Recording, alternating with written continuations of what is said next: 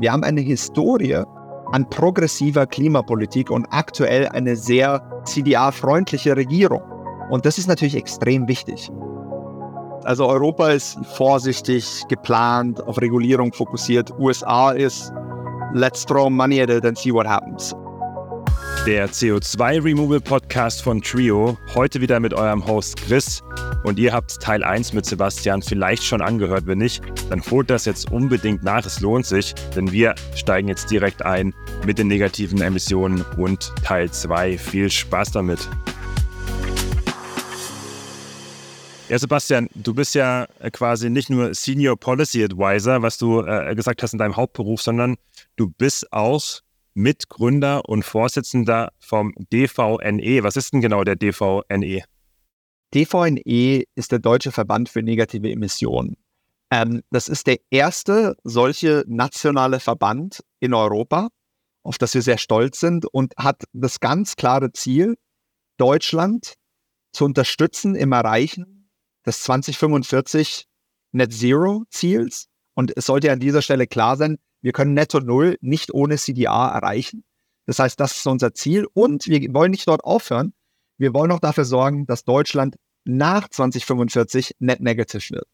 Und äh, das machen wir, das erreichen wir, indem wir den CDA, den negative Emissionssektor in Europa ja, und in Deutschland, Entschuldigung, zusammenbringen mit der Wirtschaft, mit den großen Wirtschaftsunternehmen, mit der Regierung und dadurch eine Plattform schaffen, um CDA in Deutschland zu skalieren und Deutschland hoffentlich zum Weltmarktführer für negative Emissionen machen können.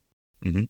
Wir kommen jetzt gleich zum Markt, aber wo, wo steht denn ähm, Deutschland gerade, wenn du sagst, dass ähm, ihr mit eurem Verein da quasi die Plattform oder auch der Zusammenbringer sein wollt? Wo, wo stehen wir in Deutschland? Also habt ihr da das Gefühl, dass ihr wirklich die Unternehmen, die Politik auch mit eurem Verein schon sehr, sehr nah zusammengebracht habt, damit was passiert? Also wie, wir, ich muss dazu sagen, äh, unsere Gründung war im Juli. Äh, das mhm, heißt, Juli 23, äh, ja. Juli ganz 23, frisch. Mhm. ganz frisch. Das heißt, wir sind auf jeden Fall noch in der Anfangsphase. Äh, ich war persönlich sehr erstaunt, wie schnell wir hier wirklich auch viel Interesse von Mitgliedern bekommen haben. Also wir haben jetzt schon über 30 Gründungsmitglieder. Das war deutlich mehr, als ich für diesen, für den Anfang erwartet hatte.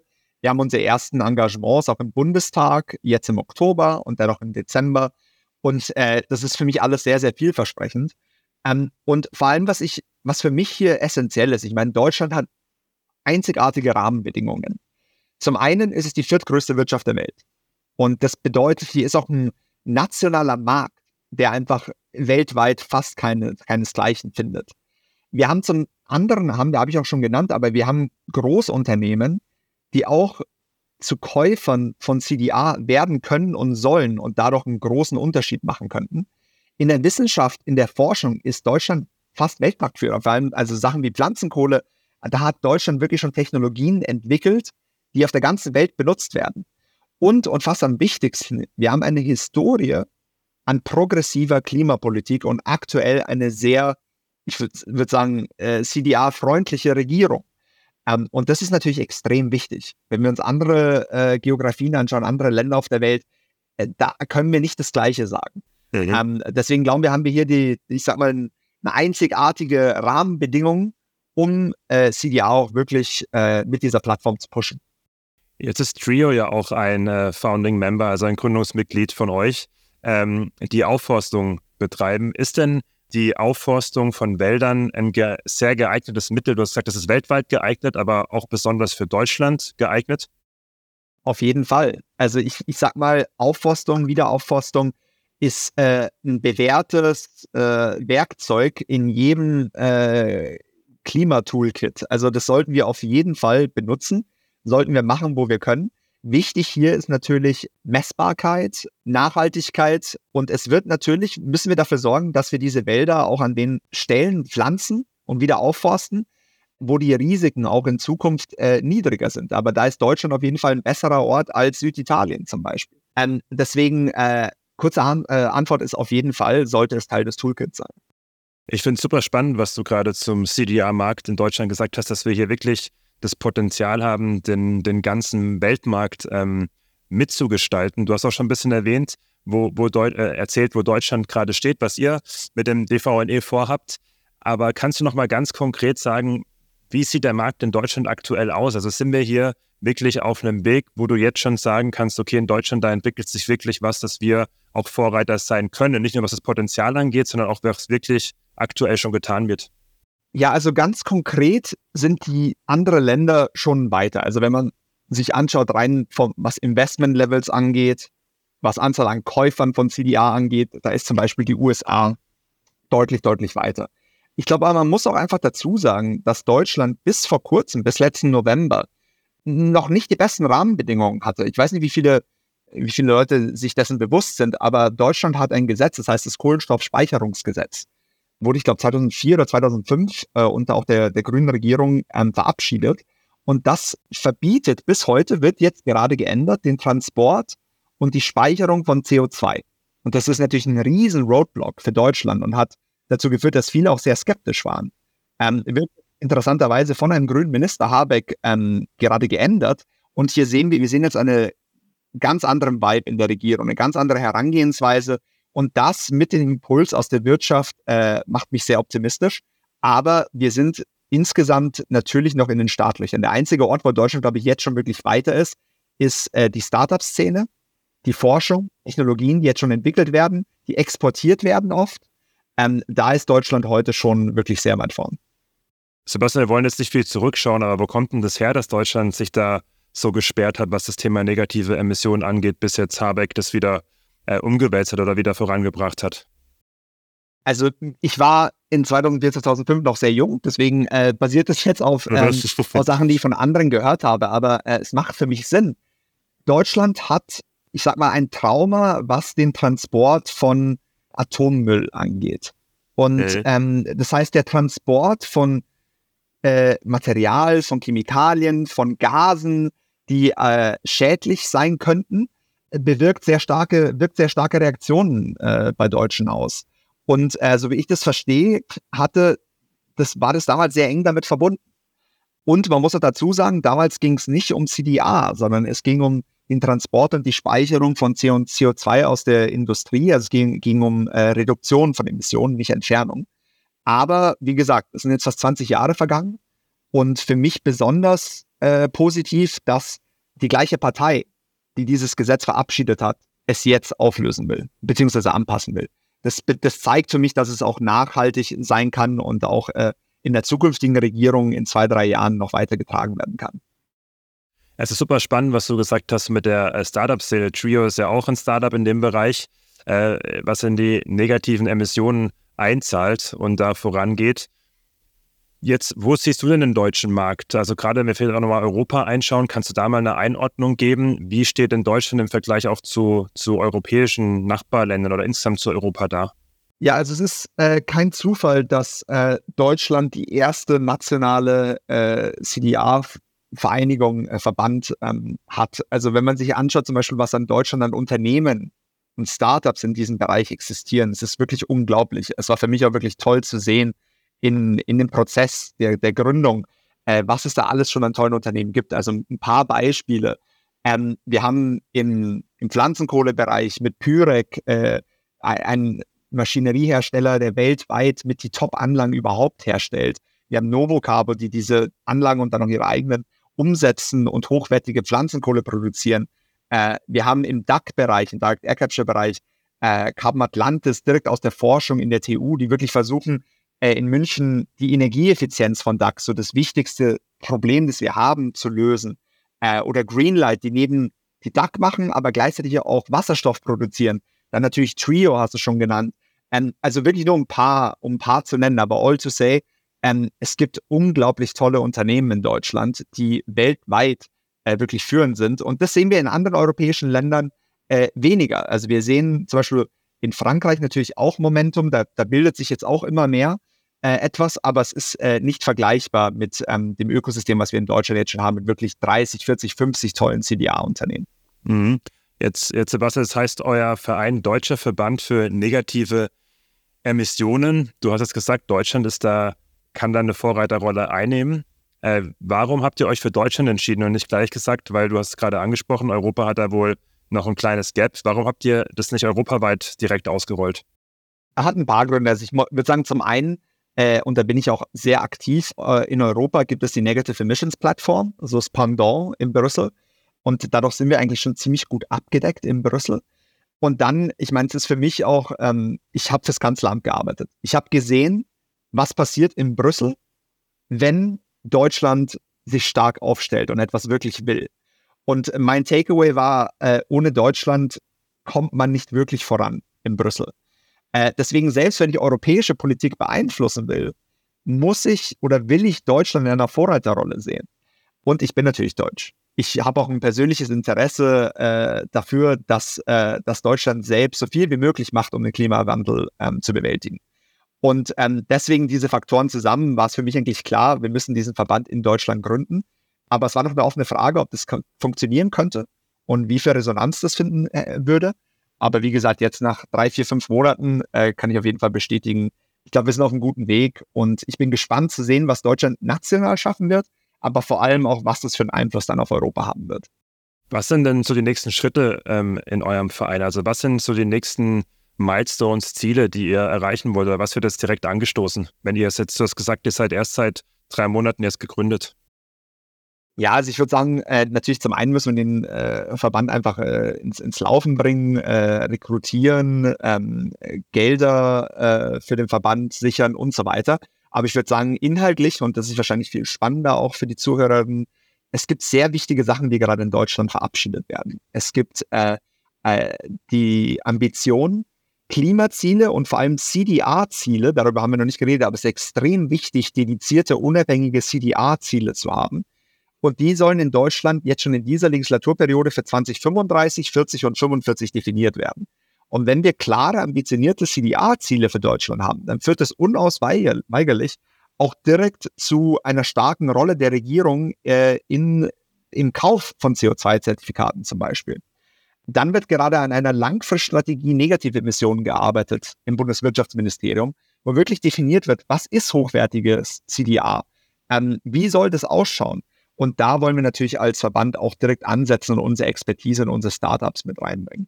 Deswegen würde ich sagen, ein paar wichtige Sachen und dann natürlich Wahljahr in zwei Jahren. Äh, wir wollen sicherstellen, dass alle demokratischen Parteien CDA in ihrem Wahlprogramm haben. Eine super wichtige Aufgabe. Äh, ich würde gerne mal äh, auch auf den Punkt Europa eingehen, Sebastian. Du hast gesagt, dass Deutschland da auch für Europa, für Brüssel eine zentrale Rolle spielt. Was muss denn generell in Europa passieren? Du hast gesagt, da ist man ein bisschen, läuft man ein bisschen hinterher im Vergleich zu Deutschland oder auch zur Welt. Was sind denn wichtige Themen, die in Europa jetzt angestoßen werden müssen, dass man hier auch eine gute Stellung bekommt? Also ich würde sagen, drei Sachen, wo Europa eine wichtige Rolle spielen wird. Erstens 2040 Klimaziele. Wie vielleicht viele schon wissen, hat Europa europaweit ein äh, Netto-Null-Ziel für 2050. Deutschland ist ambitionierter mit 2045 und ein Ziel für 2030, aber nichts für 2040. Und die werden nächstes Jahr verabschiedet und das wird extrem wichtig. Und vor allem hier wollen wir ein Reduktionsziel und ein Entfernungsziel äh, sehen, sodass wir auch wirklich unabhängig voneinander ambitioniert vorangehen können. Zweitens, und das ist, glaube ich, sehr spannend, es gibt aktuell einen Prozess für den Carbon Removal Certification Framework, oder CRCF.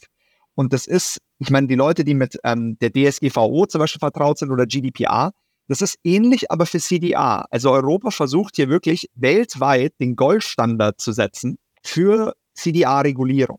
Und das ist einzigartig. Hunderte Experten, die wirklich jahrelang jetzt daran feilen, wie schaut hochwertiges CDA aus, wie können wir es zertifizieren, wie können wir es definieren. Und das, dieses CSCF könnte wirklich dann weltweit äh, zum Standard werden.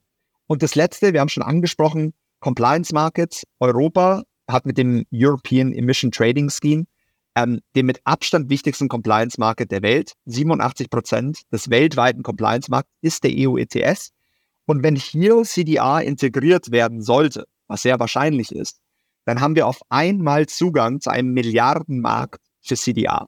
Sprich, diese drei Sachen, also Target, CRCF und ETS, das sind auf jeden Fall die drei Vehikel, an denen Europa gerade arbeitet und auf die ich mich sehr freue.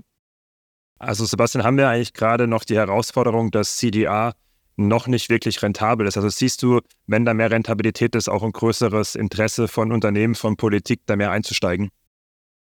Auf jeden Fall. Äh, also es ist halt einfach so, hochwertiges CDA wird nie billig sein. Und ganz ehrlich, es wäre auch vielleicht, ist vielleicht auch gut, wenn es nie billig wird. Weil ein typisches Argument ist, ja, wenn ich einfach CDA machen kann, dann reduziere ich meine Emissionen nicht. Und das stimmt auch. Also wenn du für einen Euro CDA machen kannst, dann kaufst du einfach so viel CDA, wie du willst und machst die Reduktionen nicht. Aktuell ist hochwertige CDA 30, 40, sagen wir mal mehr 100, 200 Euro. Und es ist so viel billiger, Reduktionen zu machen. Und das wird es auch für die nächsten Jahrzehnte sein. Das heißt, ich glaube, wir müssen diese gute Balance finden. Aktuell ist hochwertige CDA noch viel zu teuer. Und wir müssen es, ich glaube, die, so diese Golden, Golden Threshold sind ungefähr 100 Euro pro Tonne. Da müssen wir hin. Dann gibt es viele Studien vom BCG und, und, und so weiter, die zeigen, dass der Demand auf einmal wirklich einen Step Change äh, durchgehen wird. Also unter 100 Euro wäre so das Ziel. Ähm, aber ich glaube nicht, dass wir viel weiterkommen müssen. Beispiel EU ETS habe ich schon angesprochen. Die Zertifikate, der, der Preis für ein CO2-Zertifikat im ETS ist letzte, dieses Jahr, Anfang dieses Jahr zum ersten Mal über 100 Euro gegangen. Sprich, wenn wir diese 100 Euro erreichen können, dann wird CDA auch wirklich attraktiv für Compliance-Märkte, für mehr Buyer im BCM und so weiter. Jetzt, jetzt, jetzt hast du äh, uns einen guten Überblick gegeben über Deutschland, auch ein bisschen Europa. Jetzt Politik haben wir ähm, verstanden, ist ein starker Treiber, vielleicht der wichtigste Treiber, aber es sind eben auch die großen, die mittelständischen Unternehmen, die vor allem auch in Deutschland sind. Wie kriegen wir denn die dazu? Oder wie, wie schafft man es, die abzuholen, zu sagen, hey, CDA ist eine ganz, ganz wichtige Rolle. Also wie können wirklich auch die, die Wirtschaft, die Einfluss hat, einen großen Einfluss hat, abgeholt werden, dass hier äh, das Ganze in eine positive Richtung läuft? es gibt, also wie die Amerikaner gerne sagen, es gibt zwei, zwei Mittel, the carrot or the stick. Und äh, in den USA benutzen sie nur, nur Karotten. In Europa haben wir, haben wir glaube ich, äh, auch den Stock. Aber ich würde sagen, wir brauchen beides. Also was bedeutet das? Ähm, die Karotte ist natürlich sind Incentives. Also wie machen wir es äh, rentabel, attraktiv für Unternehmen in CDA zu investieren?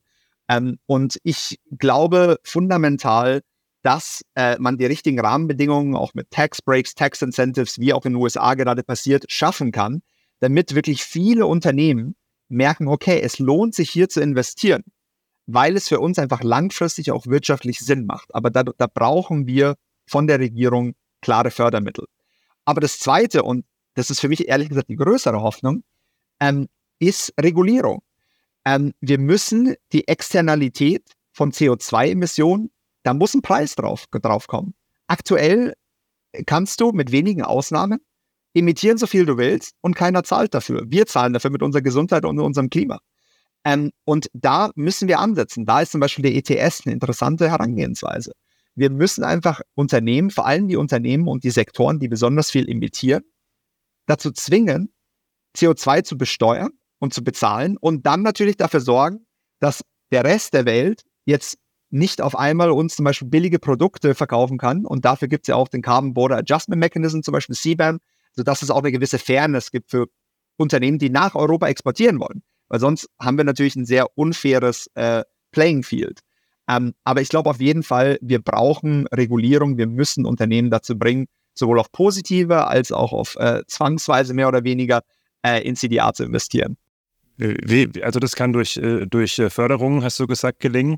Äh, lass uns mal einen Switch auch in die USA machen. Du hast nämlich gerade schon angesprochen, gerade wenn man Deutschland oder Europa, ich nenne jetzt mal auch Deutschland für Europa, weil du meintest, dass wir hier wirklich die Treiber sind. Was ist denn da noch der große Unterschied, wenn man, wenn man die beiden Kontinente oder Amerika und das Land Deutschland anschaut? Ja, die USA hat einen komplett anderen Ansatz. Also Europa ist vorsichtig, geplant, auf Regulierung fokussiert. USA ist let's throw money at it and see what happens. Also einen besseren Ansatz deiner Meinung nach, was die USA fährt? Nicht unbedingt, ähm, weil ein anderer Ansatz, äh, nicht besser, komplementär. USA zum Beispiel äh, hat jetzt schon Milliarden in Direct Air Capture investiert mit dem 45Q Tax Credit und dem DAC Hubs Pro Program, also wirklich Milliarden jetzt schon, was einzigartig ist weltweit, aber halt nur Direct Air Capture. Und ich habe ja davor schon gesagt, also wir brauchen ein Portfolio-Ansatz und die USA hat äh, All Eggs in One Basket. Und das ist gefährlich, äh, meiner Meinung nach. Ähm, es gibt jetzt auch ein Pilotprogramm vom Department of Energy, der ambitioniert ist, nur 35 Millionen, aber immerhin verschiedene Technologien finanziert.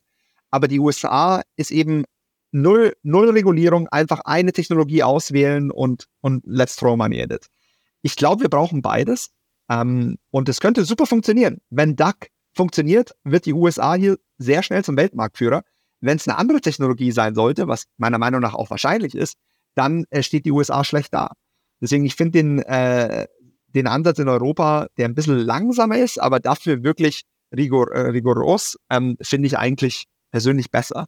Ähm, aber wie gesagt, ich bin froh, dass die USA auch anders voranschreitet. Aber ist er deiner Meinung nach zu langsam, äh, der Weg, den Europa geht? Kann man sich streiten. Also natürlich, ich, ich arbeite seit Jahren jetzt äh, mit Brüssel und äh, ich wünschte, es würde in eineinhalb Jahren gehen, aber bis zum CRCF zum Beispiel durch, äh, implementiert wird, äh, dauert es halt vier oder fünf Jahre. Und äh, das dauert zu lang. Deswegen, äh, nächstes Jahr sind auch Europawahlen. Das wird uns auch nochmal äh, wahrscheinlich Probleme bereiten mit der Timeline. Das heißt, ja, es geht mir zu langsam, weswegen ich auch Hoffnungen auf zum Beispiel Deutschland habe, dass national kann es schneller gehen. Ähm, aber ja, insgesamt geht es zu langsam in Europa. Mhm. Ich habe jetzt verstanden, dass äh, die großen Länder der Welt alle verschiedene Ansätze fahren. Also du hast gerade gesagt, ähm, DSC, Direct Air Capture, da setzt die USA eigentlich nur drauf. Europa oder auch Deutschland hat da verschiedene Ansätze. Es klingt ja eigentlich so, als ob jeder wieder sein eigenes Süppchen kocht, aber eigentlich man eine große Suppe zusammenkochen sollte. Wie, wie schafft man denn das deiner Meinung nach? Oder schafft man das überhaupt? Oder sind da einfach die Interessenskonflikte zu groß? Da gibt es zu große Interessenskonflikte. Ich glaube, was wir, was wichtig ist, ist, dass wir technologieoffen bleiben. Das ist das Wichtigste. Und das ist leider aktuell nicht der Fall. Ob dann ein gewisses Land bestimmte Technologien fördert oder andere, das ist okay, das diversifiziert sich insgesamt. Aber aktuell sehe ich eben noch viel zu viel, dass eben keine Technologieoffenheit besteht in politischen Zirkeln und dass wir CDR, das ist auch ein Riesenproblem, uns ist ja eigentlich komplett wurscht, wo das CO2 aus der Atmosphäre entnommen wird. Aber wir bauen diese künstlichen Barrieren um Deutschland, um Europa, um die USA, äh, die uns nicht ermöglichen, hochwertige CDA aus Lateinamerika oder Afrika oder Asien zu kaufen. Und das ist, glaube ich, auch ein großes Problem. Verstehe ich politisch. Verstehe es komplett, weswegen Steuergelder nicht außerhalb der Ju Jurisdiktion benutzt werden sollten. Aber es macht fürs Klima keinen Sinn. Das heißt, Technologieoffenheit und diese Barrieren reduzieren. Äh, ich glaube, das wären die zwei Sachen, die wir wirklich überall bräuchten. Mhm. Das heißt, äh, das sind ganz klare Handlungsempfehlungen von dir. Was sind denn, Sebastian, Handlungsempfehlungen, die jeder Einzelne, die jeder Einzelne tun kann, um hier jetzt schon wirklich äh, nicht auf die Politik, auf die Unternehmen zu warten, sondern selbst auch voranschreiten zu können? Weil oft denkt man ja, ich als kleine einzelne Person kann eigentlich gar nichts ausrichten, aber dabei stimmt es ja gar nicht wirklich, ne? Ja, also ich habe mich sehr viel mit dieser Frage befasst. Ähm, und für mich das erzähle ich oft auch Freunden, Bekannten, Leuten, die ich treffe. Für mich gibt es, es gibt drei Schritte, die jeder, jede machen kann. Der mit Abstand wichtigste Schritt ist, Vollzeit im Klimabereich zu arbeiten. Es gibt unglaublich viele attraktive Jobs für Quereinsteiger. Alle sind Quereinsteiger, fast alle. Und es gibt wirklich fast keine Ausrede mehr, im Jahr 2023 nicht in der Klimakrise zu arbeiten. Ähm, es gibt für jeden Jobs, es gibt tolle Jobs, tolle Unternehmen, remote, in person wirklich, einfach macht diese Transition und ihr, ihr werdet damit, glaube ich, glücklicher sein. Das zweite ist, den eigenen CO2-Fußabdruck einfach direkt anzugehen. Das bedeutet für mich drei Sachen. Es gibt viele Sachen, aber es gibt drei Sachen mit dem größten Impact. Erstens, weniger oder im Idealfall gar nicht fliegen. Zweitens, pflanzenbasierte Ernährung. Und drittens, CDA auch selbst kaufen, zum Beispiel über Carbon Future. Ich mache das auch regelmäßig und seinen eigenen Restabdruck kompensieren. Und das Dritte ist, äh, die richtigen Parteien und Politiker wählen. Äh, und wirklich nur die, die sich auch für die Bekämpfung der Klimakrise einsetzen. Wahlen in zwei Jahren stehen wieder an, Regionalwahlen haben wir durchgehend. Ähm, aber diese drei Sachen äh, sind, glaube ich, wirklich die wichtigsten Schritte, die, die alle von uns auch wirklich angehen können. Mhm. Sehr, sehr spannend. Wie, wie, also das heißt, also Johannes hat ein ganz spannendes Zitat in der ersten Folge gesagt, du kriegst nicht mehr 100% eins zu eins zusammen, aber er meint es sowas, äh, dass einige Industrien auch verschwinden dürfen, die sich jetzt eben nicht ganz äh, krass auf den Klimawandel oder auf den Klima, das Stoppen des Klimas ähm, oder der, der, Umkehrung des Klimawandels äh, fokussieren. Wie siehst du das? Werden da Industrien wirklich sterben? Ich hoffe es und ähm, ich glaube, das ist eben auch ein smarter Move. Also ich meine, für alle Personen auch wie mich, äh, Klima ist eine Zukunftsindustrie. also für jede Person, die jetzt da auch einsteigen will, auch aus anderen Industrien quer einsteigen will, es gibt für mich keine Industrie, die mehr Zukunftspotenzial hat als äh, Klimabereich und vor allem Climate Tech. Ähm, weil das ist, sind Industrien, die werden unglaublich wachsen. Und ja, andere Industrien werden zugrunde gehen. Ich hoffe, dass wir in 50 Jahren eine sehr kleine bis non-existente Öl- und Gasindustrie haben werden. Aber natürlich werden wir sehen. Äh, aber ich glaube schon, dass manche Industrien natürlich nicht überleben werden. Da kommen wir jetzt auch äh, zum Abschluss, Sebastian, von Episode 2. Was wünschst du dir denn? Du hast angesprochen, dass bald Wahlen sind. Was wünschst du dir denn von der neuen Regierung in Deutschland, aber auch äh, in Europa? Ich wünsche mir eine parteiübergreifende Zusammenarbeit zu diesem Thema. Und ich mache mir viel Hoffnungen, dass es möglich sein wird. Wir sehen selbst in den USA, wo alles politisiert ist, jedes Thema, selbst dort sehen wir, dass es wirklich von beiden Parteien Unterstützung gibt für CDA.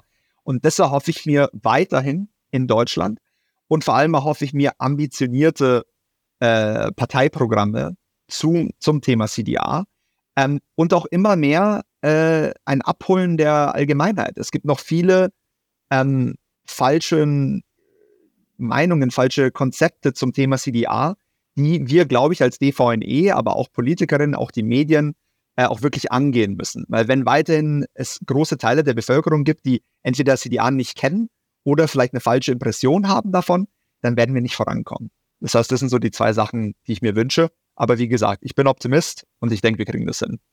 Sebastian, vielen, vielen Dank. Ich glaube, äh, heute haben wir viel gelernt und äh, danke, dass es Leute wie dich gibt, die sich dafür einsetzen, auch Vereine gründen. Und äh, wir packen auf jeden Fall auch in die Shownotes noch den Link zum Deutschen Verband für negative Emissionen. Kann man sich denn auch hier als Einzelperson äh, bei euch engagieren? Das fehlt tatsächlich noch zum Abschluss.